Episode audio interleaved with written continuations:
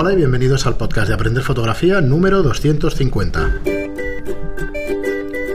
Hola, soy Fran Valverde y como siempre me acompaña Pera, Pera la Regula. Hola, ¿qué tal? Muy buenas, yo además hoy seguimos con Jordi Farrús, fotógrafo de moda y publicidad. ¿Qué tal, Jordi? Hola, bien. Bien, ¿no? Bueno, nosotros grabamos seguido, o sea que acabamos de grabar hace un ratito y eso, pero vosotros lo escucháis el viernes.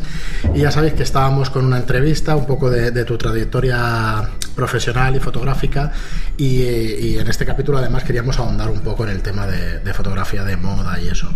Eh, no hemos grabado nada de la conversación anterior ni posterior y eso porque la verdad es que se tocan anécdotas chulas y a ver qué no, no, podemos es que podríamos haber hecho un programa Sí. cuando hablábamos poniéndonos un café. sí. Ahora. Sí, sí, realmente es eso. Bueno, ya sabéis que tampoco nos guardamos gran cosa, o sea No. que realmente... No, lo que pasa es que entramos en, en- en lo de las batallitas. Claro. Y entonces es- eso puede ser divertido un rato, pero mucho Bueno, no. Pues nada, que sepáis los que os incorporáis nuevos, que sepáis que tenéis a vuestra disposición una plataforma de cursos online, es aprenderfotografía.online, donde lanzamos nuestros cursos para aprender fotografía a vuestro ritmo, cosas, eh, píldoras y cosas muy prácticas, no, no hacemos una una educación digamos reglada con lo cual nos ahorramos todo lo, lo más superfluo de la fotografía y vamos al detalle vamos a, a cursos ahora mismo tenemos 13 y vamos a ir incorporando eh, algunos bastantes cursos más ¿no? ya sabéis que de uno a dos cada mes iremos haciendo hemos estado hablando antes fuera de micro con Jordi que, que bueno que probablemente se una también a, a nosotros haciendo cositas El y equipo eso. de teachers. Y, y bueno, ya iremos sacando cosas, lo veréis en los próximos meses, cosas interesantes como, como fotografía de, de moda catálogo,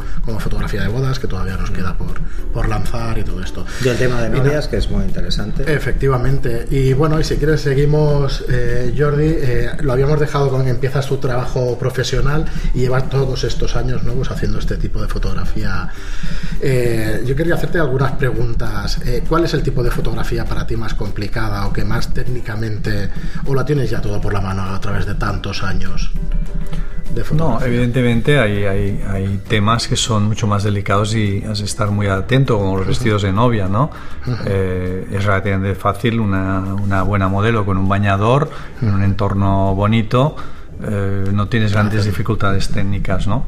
Eh, realmente el gran cambio de la fotografía ha sido este, ¿no? que antes era una profesión que necesitabas una parte técnica y de aprendizaje, de bagaje muy importante ¿no? para dominar esos resultados. Hoy día se ha simplificado mucho con el digital, es todo mucho más fácil. Por lo tanto, hoy día yo creo que es más importante la parte creativa. O sea, que ese fotógrafo, la idea que lleve, ¿no? que se ha de nutrir de muchas tendencias artísticas para que eh, se vaya enriqueciendo y pueda después dar rienda suelta, suelta a, a unos resultados mucho más artísticos. Creo que va por ahí la fotografía de, Pero de esto, moda. esto es ¿no? la pescadilla. Porque si Mm. tú tienes, si tú eres muy creativo, pero no dominas la técnica, te Claro, frustras. Claro. Ese claro. es el tema. Entonces, Pero la técnica siempre está. la- Lo que pasa es que ahora es más sencillo algunas exacto. cosas. Pero es más sencillo o hay más medios de aprenderlo, como vosotros. Lo que estáis ofreciendo es un producto para poder aprender de una forma, una forma muy cómoda desde casa, a Sí, sí, la hora sí. que uno le vaya bien. Eso es lo que no existía antes. No. Esto es lo que lo hacía muy diferente la profesión. Entonces, dando por supuesto que alguien ya domina la técnica actual, más o menos puede conseguir unos resultados, la gran diferencia yo creo que es en la visión, la visión de ese fotógrafo, ¿no? En ese resultado creativo. Ahí está, lo que va a diferenciar un fotógrafo de otro, porque todos al final van a disparar con más o menos la misma es uno cámara. de los temas en los que yo, mm, a mí me ha pasado, y yo es una cosa que he reconocido siempre, yo soy un fotógrafo mucho más técnico que creativo. Porque yo disfruto con la técnica. Eso- Yo también, sí. Por eso eh, he estado mucho, muy supeditado a los directores creativos de publicidad, que, que al final la idea te la ponen encorsetada, que es lo que comentábamos fuera de micro. Más o menos, a Pera ya lo y tú conocemos. lo vas metiendo, ¿no? Pero a ti, por ejemplo, ¿qué te ha pasado con esto? Porque esto es un tema que cada fotógrafo creo que, que nos hemos encontrado en situaciones muy diferentes, ¿no? Bueno, la publicidad tiene el problema de que el sistema como funcionan es que ellos presentan una idea al cliente, un layout ya, y necesitan que lo apruebe el cliente. Y como está aprobado eso, de ahí no se quieren salir ni un pelo. Y en la realización trabajo, de ese trabajo, ese día que tú estás donde sea, en la playa, donde sea, con la modelo, etcétera, tú ves que hay otra posibilidad mucho mejor de esa foto y no te dejan hacerla, porque te estás saliendo de lo que aquello está probado. De lo vendido. Bueno, Este- yo- exacto, Yo no sé es qué haces tú, pero yo intento colarla, ¿sabes? O sea, hago la foto. Ya, pero son veces, reacios porque como saben que han aprobado aquello, Sí, sí, si sí, tú te cierto. sales mucho, no, no. Pero, pero eso es un error de, de concepción. Claro, yo creo que es un deberían fallo de la contar a nivel publicitario, eh, igual que en cine el director de fotografía, que es el que al final es la mano derecha del Le- director, le da la estética deberían tener claro que contar en los equipos creativos con un fotógrafo, con alguien que ve la imagen de una forma diferente,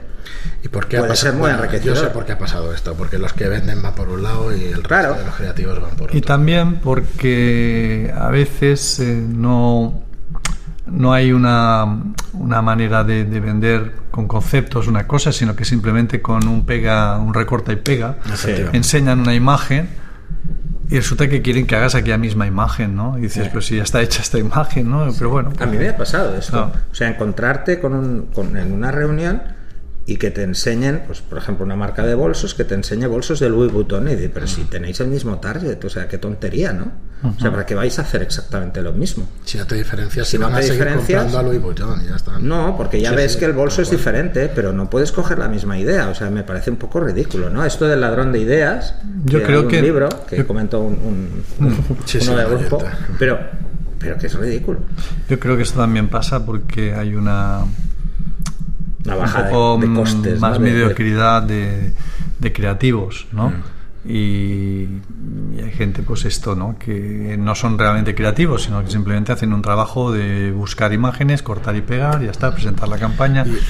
Y, bueno, lo ves, un en, poco- lo ves en los spots de televisión, sí, sí, sale sí, uno, sale un solo spot copiados. con la gente bailando.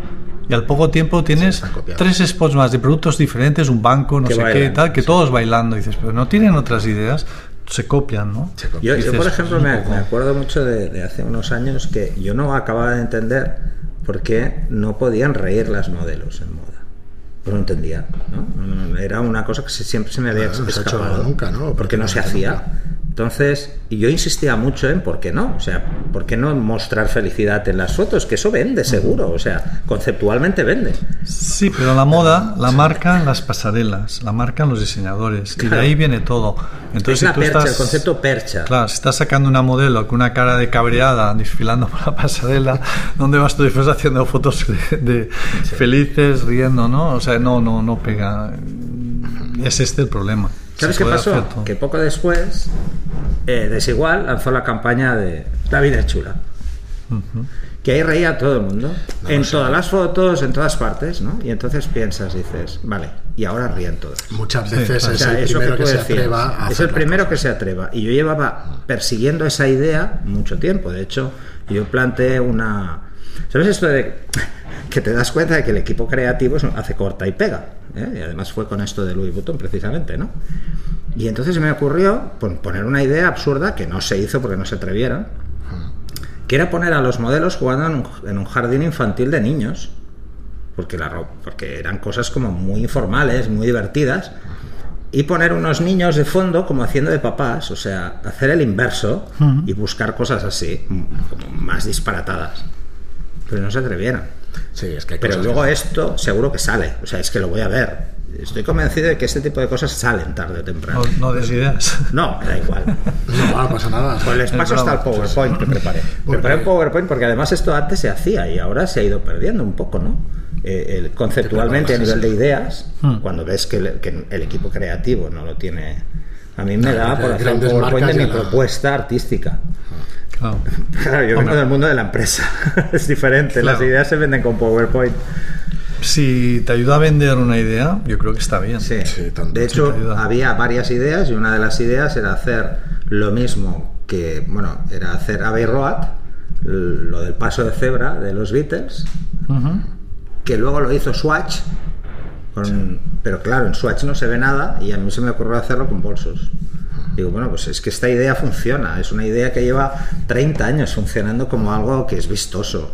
Sobre todo si vas a hacer un banner. Y, vosotros que os de, quizá os destacaríais más por el aspecto técnico, pero que eh, diríais que se aprende la visión fotográfica al cabo de los años y eso, o has de nacer ya con ella. No, la filosofada esta que siempre nos No, yo creo que, hombre, puede haber alguien que, que sea innatamente, que innata, innatamente, porque la familia marca, no es lo mismo alguien que nace en una familia que tiene el comedor pintado de butano y yo qué sé, y un póster de fútbol, y otro que ha nacido con un cuadro increíble, ¿no? Y esto ayuda. Pero es verdad que el, el, beber, el alimentarse diariamente, viendo cosas interesantes, viendo exposiciones, viendo buen cine. Viendo que hacen otros. claro, claro, claro. Desde fotos hasta pintura. además, esta discusión ha estado en el foro. O sea, la gente se confunde no miras estas cosas porque necesites ideas, es porque te despiertan tus ideas. Y tanto. Y, porque te gusta, porque ya tienes un sentimiento que te atrae, ¿no? Tienes una Empiezas a entenderlo. Mira, yo creo que en el mundo de la fotografía hay dos tipos de fotógrafos, dos genéricamente, ¿eh? El que valora el trabajo de los demás y el que lo desprecia porque no es suyo. es así. Me parece un poco heavy, pero es, verdad. Entonces, a mí siempre me ha gustado saber qué hace. Es un problema personal de cada uno, si, Esas competencias absurdas que a veces se generan, nosotros intentamos crear una agencia de fotógrafos en España fue un desastre. bueno, sí, es un país muy individualista. Yo asistí a la Asociación de Fotógrafos cuando se fundó. Ah, sí, pero cuando se fundó, hace un montón de años. bueno, yo me borré. Y claro, y al final, bueno, pues claro, no, no, no hay manera que se apliquen unas, unos mínimos de tarifas o una serie de condiciones o el tema de los derechos. claro, es que es muy, hay una es institucional por tu profesión. Es muy individualista. Pero lo que tú te referías de los fotógrafos, yo, yo lo aprendí muy pronto eh, cuando yo empezaba, los primeros años que trabajaba, eh, estaba en mi estudio, yo tuve bastantes años en un estudio en Barcelona, y una maquilladora me dice, hay un fotógrafo de Madrid que está trabajando aquí, que se llama Javier Bayonrat. Y yo, ah, y algo había visto de él. Y, y, cogí y llamé a ese estudio. Y se me puso al teléfono Javier Bayonrat. Le dije, mira, soy un fotógrafo, me llamo Jordi Farrús, estoy en Barcelona, quería conocerte. Ah, pues muy bien, estoy con un trabajo muy largo de toda una semana, pero el viernes cuando acabe eh, paso a verte. A las seis creo que quedamos así. Bueno, colgué, pasó toda la semana y yo pensé, no viene, este no va a venir ni nada y tal. Y ya casi a las seis y tal, ya estaba recogiendo mis cosas para irme, llaman a la puerta y ahí estaba Javier Bayonrat, por, para mí uno de los grandes fotógrafos del mundo y una increíble persona y allá estaba. Salía de una sesión de, de siete días, agotado. Hecho polvo, y ahí venía todavía con los carretes encima para ir al laboratorio, no sé qué. Y venía a verme a mí. Y estuvimos charlando un rato. Y después ya yo lo acompañé con mi coche al laboratorio, a GM, a llevar los carretes y a ver unas pruebas, etc. Y esta persona me enseñó que entre fotógrafos no tenía que haber eh, esa desconfianza porque él tiene su manera de ver las cosas, su estilo y yo el mío. Yo nunca haré sus fotos, ni él, tampoco las mías. ¿no? Para mí, yo considero que él es un genio, tiene el toque de genio, de genialidad. Vale, es que ahí es, donde hay una es, es una persona con una formación increíble y un concepto estético para mí muy bueno. Si me pregunta, iba más hacia ese. Claro, pero y después lo fui, nos fuimos viendo muchas veces. Yo iba a Madrid y le llamaba, oye, vengo, me presentaba a su hermano, su hermano miraba mi book, me aconsejaba. ¿Tú sabes cuál, cuál fue mi momento álgido en el mundo de la fotografía? La primera vez que, que una fotógrafa, eh, que además estaba aquí, le hacen una entrevista para una revista y me mencionan la segunda frase. O sea, es como, como, como su maestro, como la persona que, que la empujó ¿no? a este mundo. Eso para mí es tiene una sensación de orgullo personal que yo no he acabado nunca de entender por qué no pasa más en este país. Bueno, porque somos así como desconfiados, no sé. Ese es el problema. Pero el mercado americano es mucho más duro a nivel de competencia, pero la gente es, colabora más no, igual, se unen, igual se unen en un interés común que al final es. Fíjate, o sea, en, Estados Unidos crean una agencia que es Magnum. Una agencia donde todos hacen lo mismo. Donde todos son competencias. Sí, claro, pero al final es lo que dice Jordi, es que tiene una visión distinta cada uno. Pero cada uno tiene su mundo. Tú das los mismos parámetros a tres fotógrafos de la misma sesión, incluso con la misma modelo, y te harán cosas diferentes. cada uno tiene su punto, su visión, su manera de iluminar, eh, porque el capta el ángulo de esta manera, el otro utiliza esta lente. Yo, el otro, cuando no sé, empecé a dar es clases y- o a escribir artículos, a mí, o sea, me llegaban a, a, a agobiar fotógrafos diciendo que, que hacía explicándole a los aficionados el secreto de la vida. Digo, sí, pero tú de qué, ¿Qué vas? secreto? O sea, qué no, tontería más gorda, ¿no? O sea, es precisamente es, es que es ridículo. Es que el gran secreto está dentro de cada persona, Claro. es lo que lleva dentro de cada persona y lo que la mirada que cada persona tiene sobre las cosas, ¿no? Este es el gran secreto. Entonces, esa sensibilidad es, es- no se puede copiar. No, Cada porque al persona- final es, una, es un resumen de todo lo que has ido viviendo Claro, y visto durante claro. Además hay una cosa muy Claro. significativa. Eh, yo una de las cosas que, que puedo agradecerle a mi segunda exmujer, que también es, era fotógrafa, es precisamente que hizo que yo tuviera una percepción eh, diferente de la belleza. O sea, cambié radicalmente mi forma de ver las fotos. O sea, lo que te llegan a influir personas que aparecen en tu vida. De luego, te das cuenta en, en cómo van cambiando tus trabajos y tu forma de ver el mundo. O sea, que es que cambia, es, es muy dinámico, no, no es algo estático. Y, y volviendo un poco, eh, sé que has hecho algún trabajo, o muchos trabajos, no sé, supongo que muchos, con el tema de, y cambiamos de tercio totalmente, con el tema de niños. Todo esto. Siempre para marcas de ropa y todo esto, que Sí, es básicamente sí. ¿no? lo que se suele hacer y tal.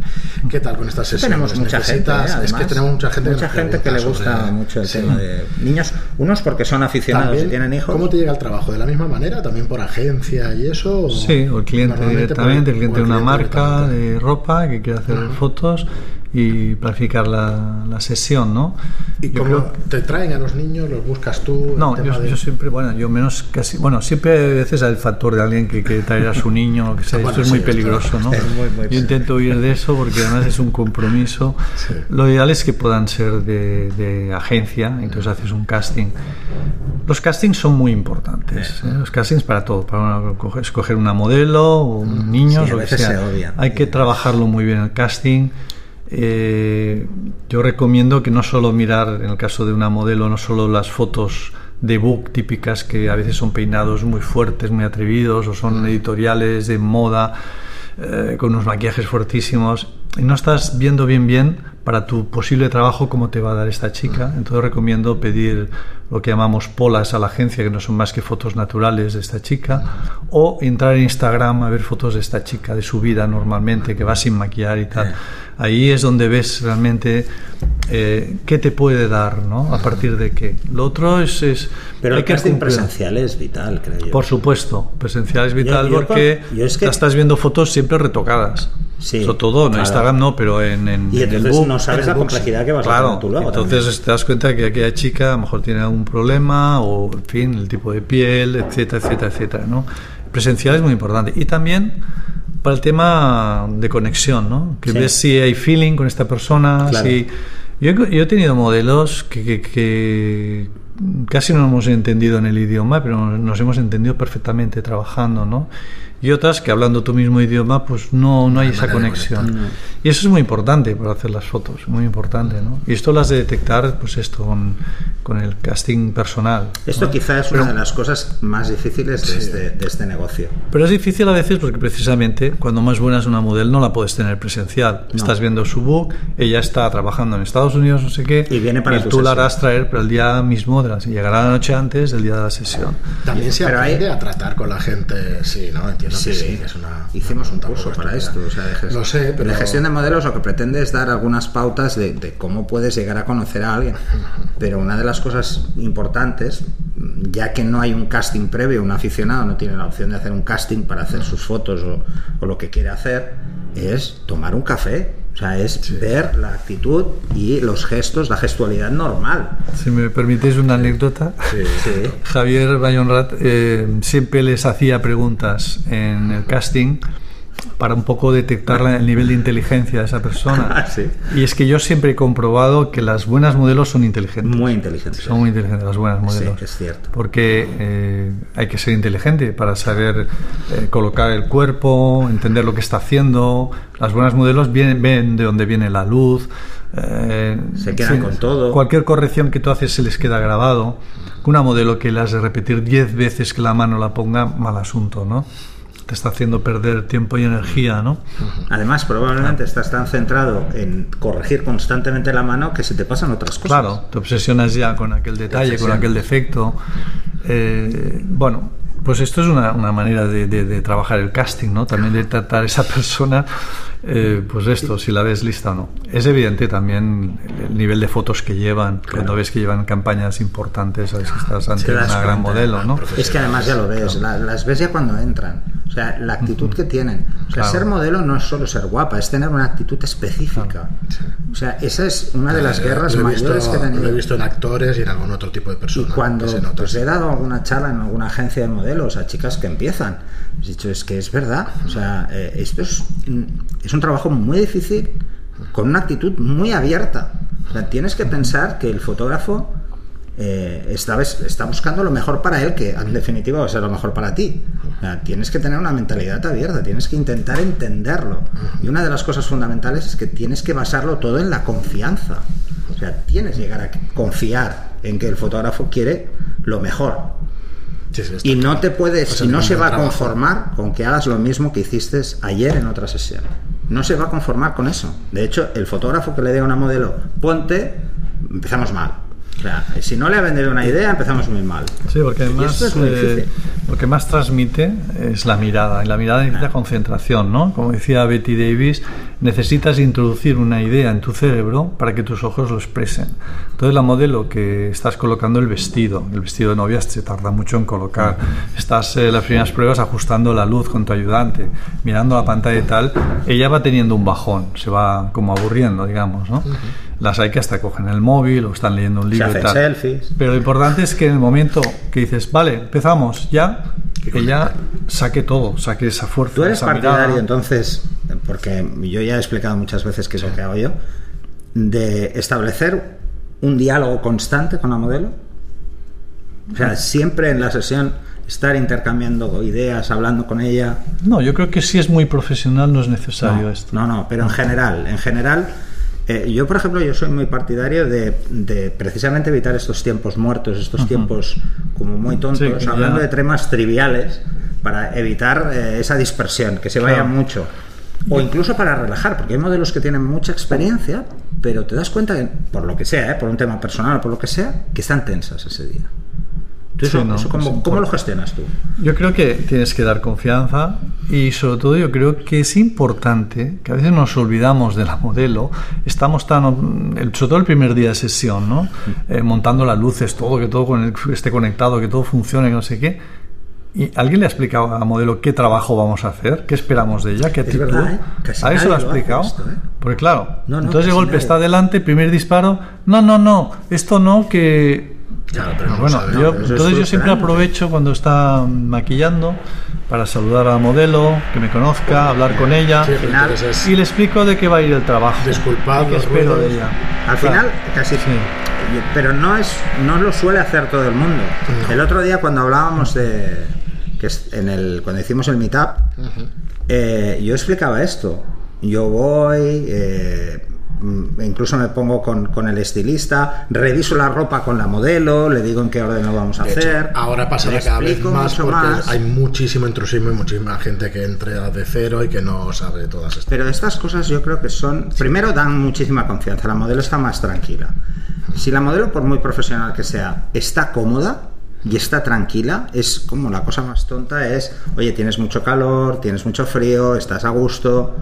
Mm, es- a ver, estamos trabajando con personas, pero a Sí. veces te das cuenta en sesiones, porque a mí me ha tocado ir a otras, eh, que son cosas para algunos fotógrafos. Sí, lo peor es que muchas veces no se da cuenta nadie que se produce un disparo, todos van a mirar la pantalla, Sí. murmuran, la modelo está ya sola. Y, y es, ¿Qué pasa por su cabeza? Y dice, no. bueno, está bien, estoy bien, no estoy bien y tal. Nadie le dice nada.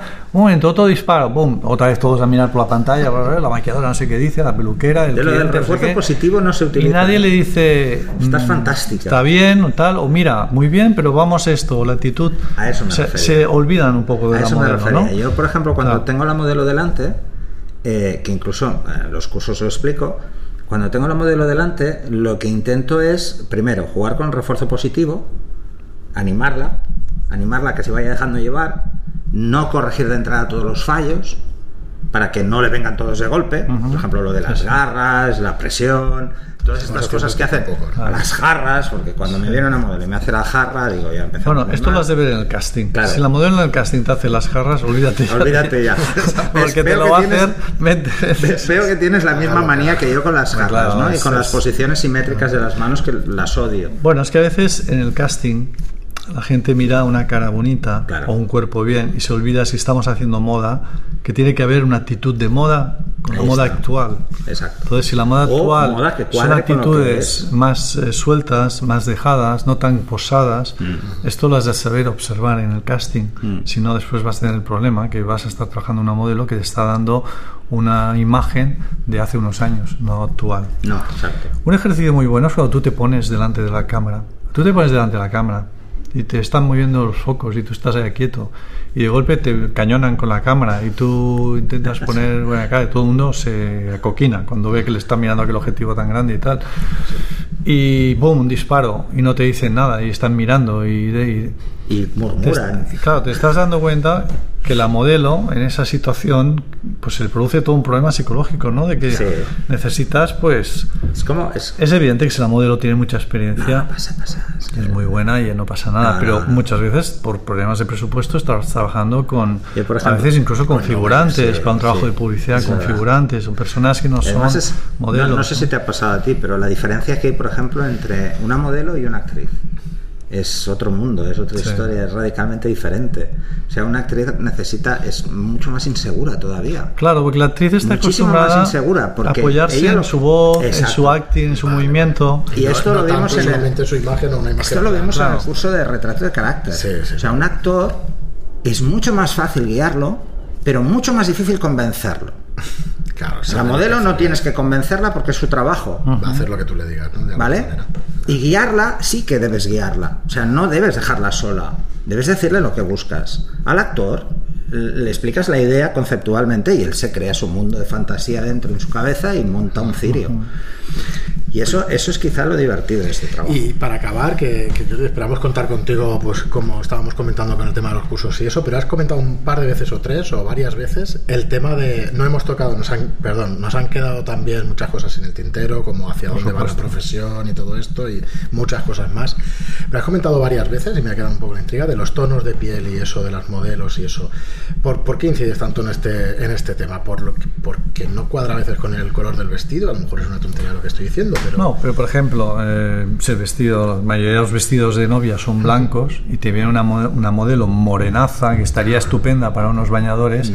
De golpe tú, tú sabes que para ver bien el blanco tendrás que ajustar un poco, tendrás que quitar un poco de luz, te va a estar subiendo la piel, entonces vas a tener que estar haciendo máscaras y tocar la piel si puedes conseguir la piel de entrada ya te vaya bien de tono, sea una piel clarita y tal, ya te estás evitando mucho trabajo y mucho forzar después con el retoque y tal, ¿no? O sea que si quieren tener una idea con un modelo fijo pero que no te cuadra la piel, te la están están claro, Un tema de cosmética. Ahora, ahora, cuando empieza el verano, el problema no es ahora, el problema es después, después del, verano, Que igual estás haciendo una sesión de fotos y resulta que los tirantes no cuadran.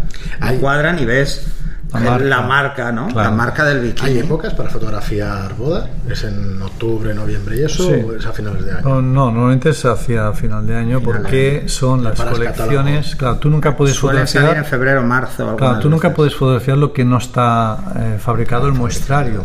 En moda pasa lo mismo. Tú piensas que en febrero y marzo se anuncia la siguiente temporada. Claro. O sea, se va con un año y medio. Sí, se va con mucho tiempo. Un año y medio más o menos de antelación, que es medio año de campaña y un año de promoción. ¿Tanto boda como el resto de colecciones? Bueno, en otras colecciones también puede ser un poco más corto.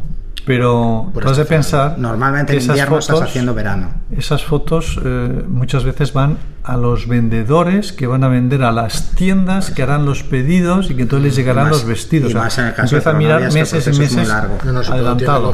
pero Claro. O sea, las marcas más pequeñas no, pero por ejemplo Pronovias no, tiene un plazo muy largo. Sí. ¿Pero por qué? en general, Porque tú haces las fotos en octubre, mm. la pasarela de presentación es marzo, abril y, sale y son el año siguiente. Pero en baño o sea, tú lo haces 2018, estás enseñando 2019. Tú en baño empiezas en la primavera a hacer fotos hasta llegar el verano. Quizá alguna colección quede descolgada se fotografía en septiembre, Pero es que esto no será hasta el año que viene.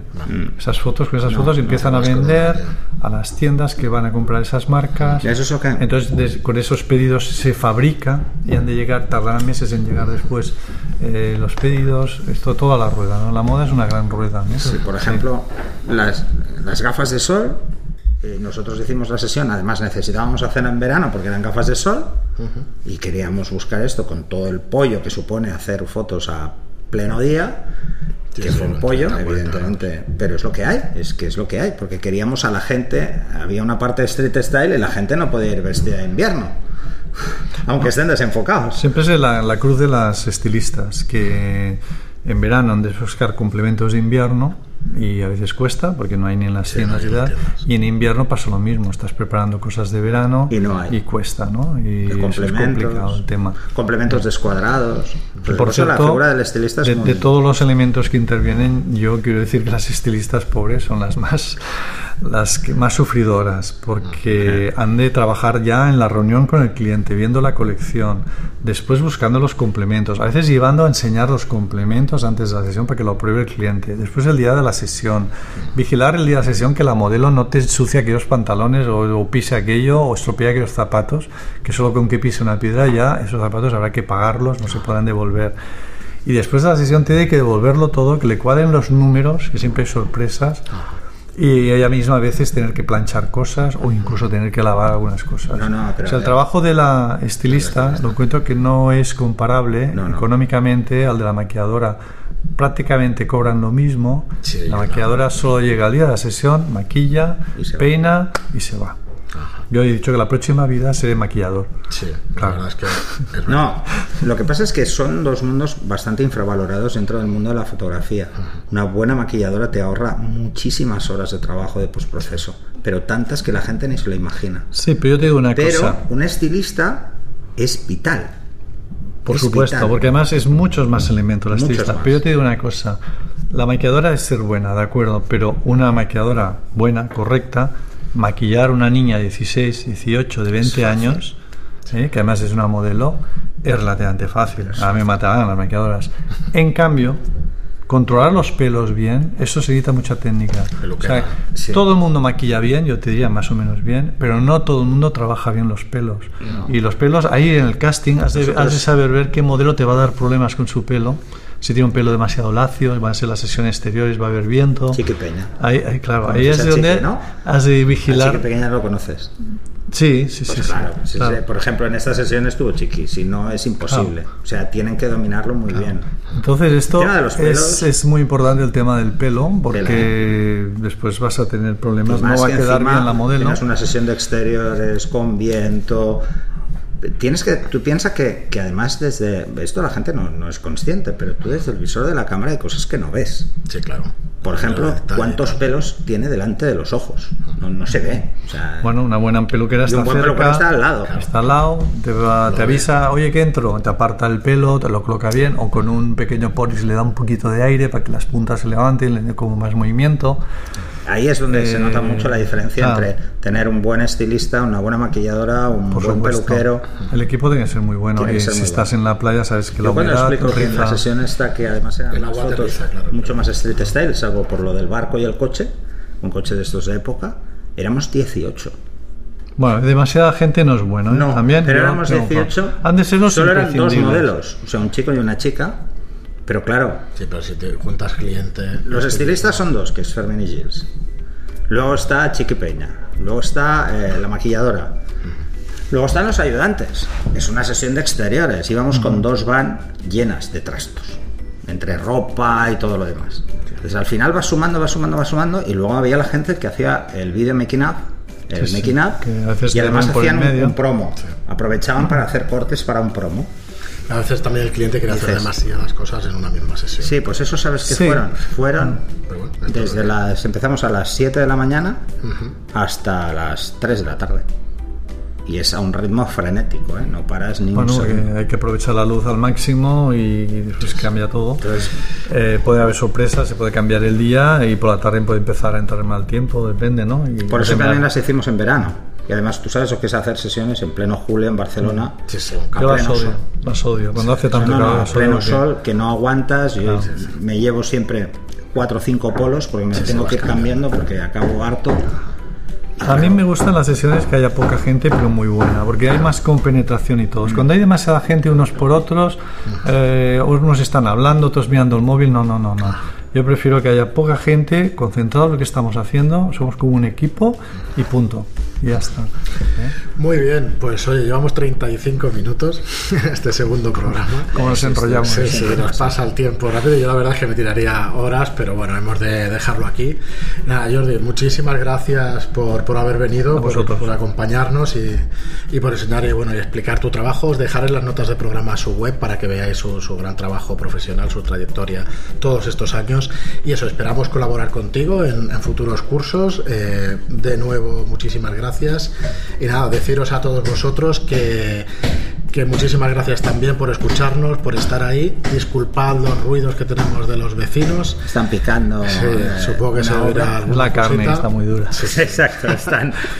sí. Y nada, agradeceros. No, no sacamos el tema de los entrecots porque se lía. Sí, porque nos nos, invitan a todas la- partes de aire. Nos, nos, ten- nos tientan con, con la gastronomía. Nada, eso, agradeceros las reseñas de 5 estrellas en iTunes, los me gusta y los comentarios en iBox. Y nada, aquí estaremos el próximo lunes. Muchas gracias por estar ahí y hasta el próximo programa. Hasta el siguiente. Adiós.